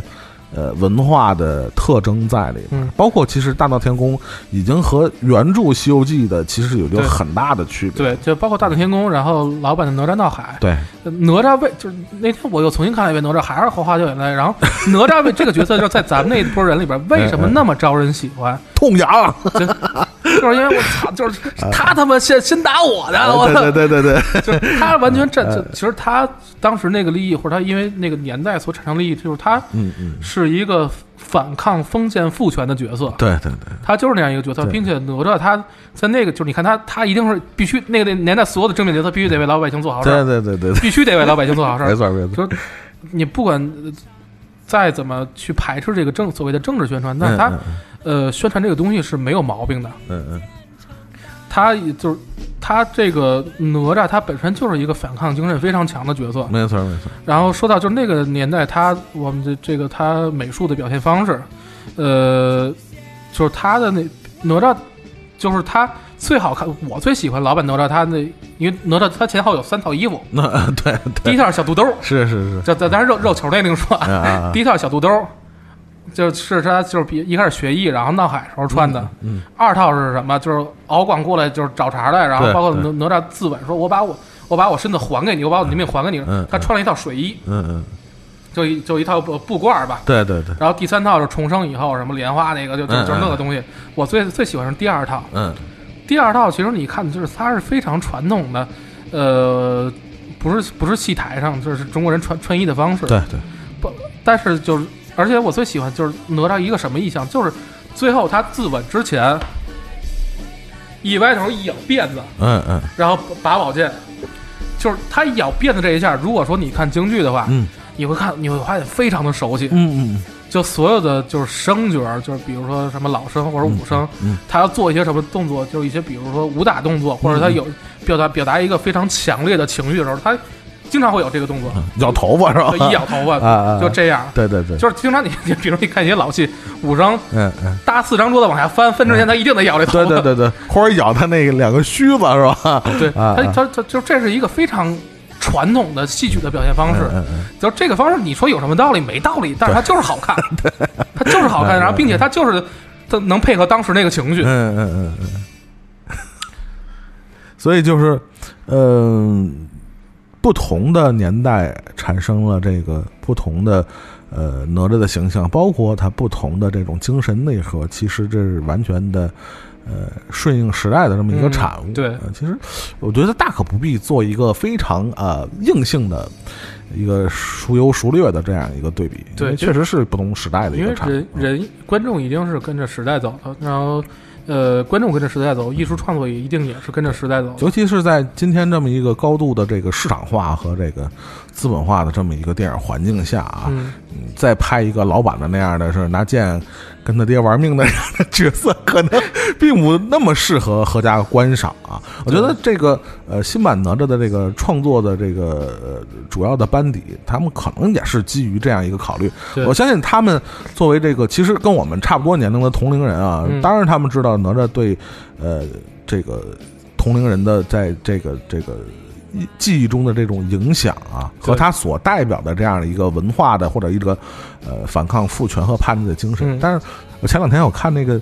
忘了是哪个公众号写的，嗯其实也挺有意思啊。其实大家想想这个哪吒的这个叛逆性啊。包括老版的那个《哪吒闹海》的这里边的所谓的那么嗯呃我们后后来被那么多人传颂的这种叛逆性，其实也有他暧昧的地方，就是他跟他师傅的关系， 就是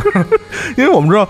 这个、 啊对这个这师傅在中国文化里边，这个这个概念其实跟父亲其实是非常相近的这么一个。对，但是你看，这个哪吒对太乙真人的这个这 个，这个就是无条件服从是吧？无无条件就是是吧？就太是太乙真人是一个拨乱反正的角色，真的。太乙真人就是那《编辑部故事》里边的那个什么，那个啊老老老老老哎老牛是吗？老牛，这老不是那个什么老牛总是编辑是吧总？编辑那个老老刘应该叫老，忘了叫什么了。对，是那那是一个把把控把控那什么的角色， 所以就是，呃，因为这个确实是一个呃呃一个经典的一个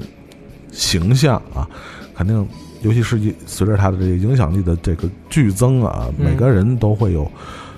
不一样的角度的解读啊，所以其实呃，我觉得大家喜欢就好，是吧？就对包括现在可能我们现在录音的时候，它已经过了二十亿了啊，票房啊，可能还会有是吗？对对，已经过二十亿了，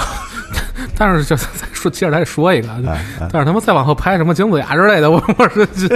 心里发怵，你知是道吗？，所以它就是一个非常典型的，就是好莱坞好莱坞式的对一个创作的方式。就我觉得这个倒是挺值得肯定的，这因为毕竟是不光是动画呃从业人员，包括嗯整个电影、中国的国内的电影从业人员都没有一个这么高度概念化的这么一个创作的一个方式。你比如说。很简单的，你看申 申公豹在这个这个哪吒对这个故事里边引入，他显然就是在为后续的一系列的故事在在在在在做一个尝试啊。我觉得这个这尝试本身是值得鼓励的。你对至于尝试的结果好不好，我觉得这个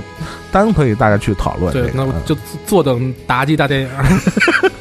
因为我那天看网上都有写上什么，就跟那个漫威什么第几阶段，第一阶段有什么什么，第二阶段有什么什么，我觉得这个都都都都列出来了。这对这是一个。呃现代化的一个创世创创作方理念和创作方式吧，就可能，呃，还是看结果吧。我觉得嗯就是起码，我觉得这从中国的呃电影市场化的这么一个程度上是一个挺大的进步。 嗯，因为之前呢，说实话，中国电影从来没有一个这么这么这个概念化的这么一个创作的这个理念在里边啊，都是真的就是写到哪儿算哪儿那种，对吧？对，哎就是包括，但是但是，比如说，就是西游这种宝藏，其实你想想，就是其哎实后边的动力也不是那么强的。就是看看吧，就是这个如果这个系列啊，所谓嗯的这个这个宇宙啊，真的能成型。其实最简单的一个就是标准，就是票房的认可。其实好莱坞也是一样，对，如果票房得到认可，它可能会进一步的完善它的这个这个系统或者它这个体系。嗯所以这个呃，这很正常，在一个市场化的一个一个环境下，肯定对是用票房来说话啊。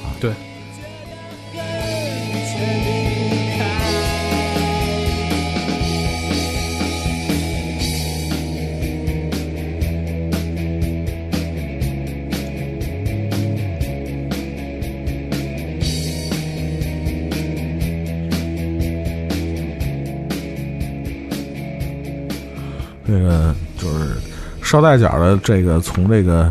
京剧对中国电影的影响和嗯烙印啊，捎带脚聊聊到了今天这个，其实这种影响，呃，到比如到哪吒，可能呃，刚才安助理说了，也是可能嗯就是，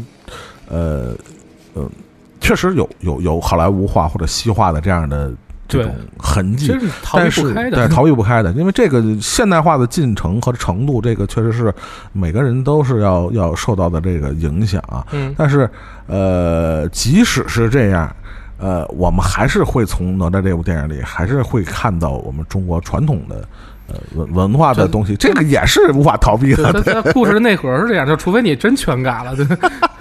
这这这你故事内核还在这儿的话，它还是还是这样的。就就即便是美学上已经很就是很西化啊，就是他的整个这个嗯角色，这故事创作就不说了啊，这故事这个整个的这个人物塑造的方式啊，包括他的剧情推进的方式，已经已经高度的这个迪斯尼化了。但是，即便我们刚才提到的这个审美上的东西，其实它还是运用了很多传统中国文化的嗯，包括刚才说说到的这个戏曲的文化的影响的东西，这个肯定还是脱离不开的。这就是，也是它能作为一个独立存在的，或者说植根于中国文化土壤这么一个存在的一个电影的，我觉得一个价值。我觉得这这个是脱离不开，不可能做一个完全迪斯尼化的东西，这是肯定的。呃，等等看吧，那个 就就就不是我不不是我不是一个完全排斥的态度，就我觉嗯得嗯如果说有一天我们真的能做出这么一个东西，并且它好，嗯嗯就这个东西其实也也是挺挺嗯 挺让人振奋的。个 没错没错。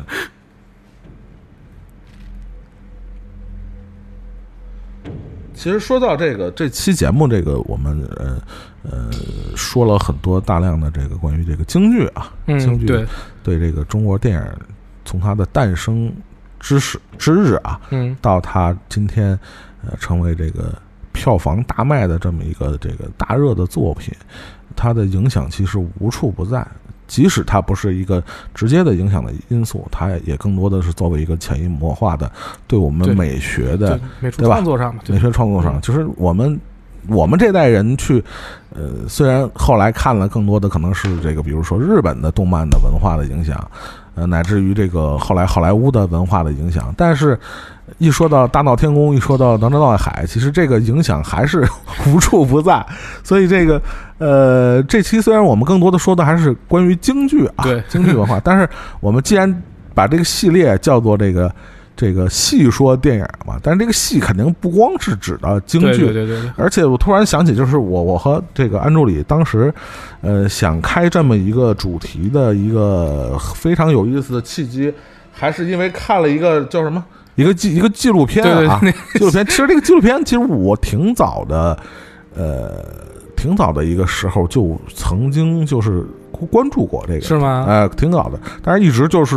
因为最早是关注他，是因为他这个纪录片的这个一个宣宣导的一个歌嘛，呃，一个歌，那歌我还挺喜欢的。然后，呃，等我们知道这个时候，都已经是第二季了。 啊哦，然后，其实本身，呃。呃，因为因为非常有幸和这个这个系列纪录片的这个这个配乐人啊，我们也是是有吗有有一面之识啊啊，是谁啊？就是这王立夫嘛，就我们现在听到的这个，啊对，哎不是手机那是吧？就听到了这个，其实里边包含了很多这个北方的这个是吧？ 这还挺北的。 是挺北挺北。挺北所以也是也是通过他的微博，我记得是当时他、嗯他转了一个，就是因为他这个纪录片的这个系列音乐都是这个王立夫去创作的啊，然后这个、哦呃，我也通过他微博了解了这个，其实我还是挺感兴趣的。所以因为那次那天在这个朋友圈看见安卓驴转那个，他看了这个我们现在说的这个叫《戏梦关东》啊，其实对讲讲的是现当现当代的这些民间的这些二人转的这个这对个，他主要呃，因为我我他应应该一共有两季，也不是三季。我我刚把第一季看完，第二季嗯看了几集。嗯但是第一季讲的主要就是这些呃老的二人转艺人，就是呃留存在现在的老的二人转艺人的一个生活状态，就是嗯嗯就嗯讲的是这个，嗯其实就是嗯，所以这个可能之后我们如果呃真的要这个系列啊，看看看安助理吧，就是这个 他他还还还不在这个南美洲的话呢， 就是呃就是可能会呃把这个系列就作为一在个 在在南美洲的听戏，这这真的就是我就是今年嗯出，嗯因为其其实今年过完年以后，就说一直没来，就确实是因为呃一直在出差，然后嗯嗯就就是三月份儿三三月份儿走了三个多多礼拜，小一个月，然后嗯五月份又整个在在那边又待了一整个一一个多月，等于其实其实，然后之后回来又又家里有各种事儿，其实其实，在那边的时候挺熬人的，就是 挺熬人的，就是你天天看 YouTube 也没什么可看的，嗨但是就是那个什啊么，啊，但但是其其实你会发现，就说个题外话，就是嗯在异国他乡去来看这些东西， 别有一一番帆滋风味儿的。别有别有一番滋味，真的。 所以之后呢，可能看这个找机会吧，啊，找机会，对对，看看这个安助理对这个什么咱咱二人转 啊咱，聊聊聊地方戏，就啊不地方戏就，别别说二人转，就是咱嗯嗯最熟悉的就是看小时候看小品，啊赵赵丽对蓉老师那对评戏啊，是吧？那个黄梅调啊，包括可能我们会可能看看他那个这个这两年的爱好、兴趣，还有什么新的对这对个对，你你聊聊聊什么二人转对对摇滚乐的影响？是吧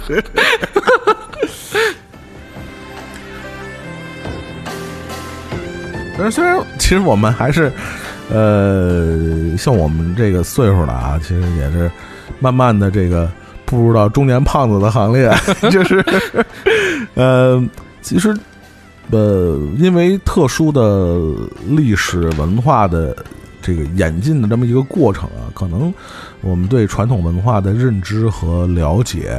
确确实实存在着这样的断层的这样一个对过程，呃嗯，说实话，就像我们刚才前面提到的，我们父母那一辈儿可能也就最最多的就是了解的就是到样板戏为止啊，然后对真的就是。对对，传统的其实你看他们喜欢样板戏，也太不喜欢传统京剧，其实这完全是两个这东西这，是这是两个事。对两个事儿。所以说，呃，如果还有人非常对这个传统的文化，不光是京剧也好，还是我们刚才说什么昆曲啊，或嗯者是哪个什么地方戏曲啊，有这种重新开发出这种新的兴趣，其实未尝不是对一种呃传统的文化形式的一种新的一个认知，也许会带来一个。新生啊，这是 这也对说因为不准，因为事这儿个东西，反正它只要因为任何事物，就是不管是艺术形式也好，事物也好，它一定是有开始有结束， 对对对对，它一定会消亡的。但是其实，呃，在它消亡之前，它各种的发展，它随着每一代人，它陪伴着每一代人，其实都有每一代每一代人的精彩。就是 看看看看这个安助理这个下一步这个除了京剧以外啊，还还能跟我们带来一个呃这个细说电影里边儿这 个这个戏还能有一个什么新的这个这个啊是吧？可能下一个就是对啊对，因为而且这这这个除了京剧以外，咱们就所谓的就是地方戏了嘛。嗯嗯但是地方戏这个事儿啊，我们一说地方戏的时候，再简单多说两句啊，嗯它是跟地方分别不开的，嗯嗯呃，都不用听它的唱儿，就举个最简单的例子，你他你听他的琴，你听他的伴奏，嗯嗯，就是当地人说话的特点。没错没错，你听河南队的噔噔噔噔噔噔噔嗯对噔，对对这就是河南人在对说话对。对对对所以说这这个东西，就不光是因为我我其实从小到大一直在北京， 就不光是我，就如果说咱 们其实咱们啊啊啊群里的听友嗯或者咱们自己的听友，嗯嗯五湖四海哪儿都有，咱们是是一个世界性的节目，是不是？ ，international 是吧？ international 的节目是是不是？是其实就是大家自己家乡，如果说对这个有对自己家乡这个地方戏有了解的话，也欢迎大家给我们留言或者发个私信什么之类对对的，对然后对对也提升我们自己的阅历和知识。对，如果有机会，也请你们到啊唐宋广播的这个小小的这一方天地来做客啊，聊聊你们熟悉或者你们喜欢的这些呃地方戏，是吧？对对对其实，呃，你聊聊这些东西，你会发现它远没有我们想象的那么旧、那么老。其实里边也孕育着一些新鲜的，嗯或者说新生的那样的力量啊，就是、嗯、还挺有意思。是是是希。望大家这个是吧，踊嗯踊跃就大家就是有时间，如果说就是有有这个意愿，觉得不是那么，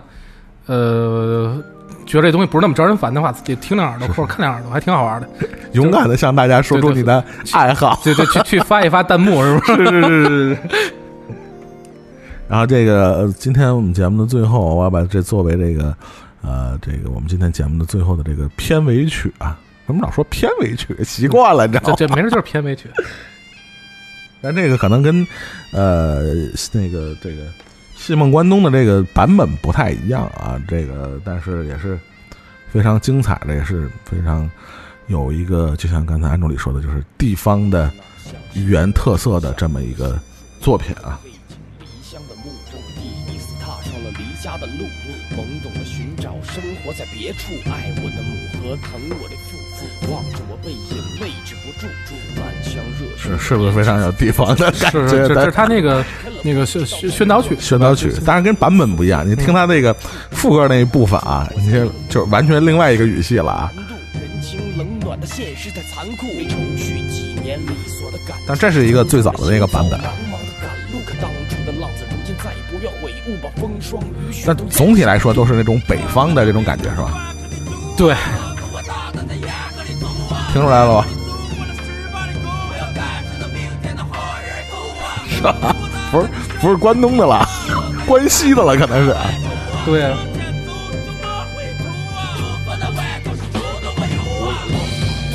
放荡我，刚烈。然后还是非常感谢大家收听我们这期天堂电影院啊。对对，这这大家这这期听完了以后，那个别别听完就完了，就是主要是挑错啊，主要是挑错这是这这期能挑出错来的，真是那是真喜欢，我跟你说。 那这个欢迎大家啊、踊跃的挑错啊，也对非常期待看看安助理这个下一期细说电影会给我们带来什么样的内容、啊。好好，好，没问题，敬请期待 啊！再见，拜拜。拜拜。真诚是极度的热爱，所以爱得太深沉。我可能没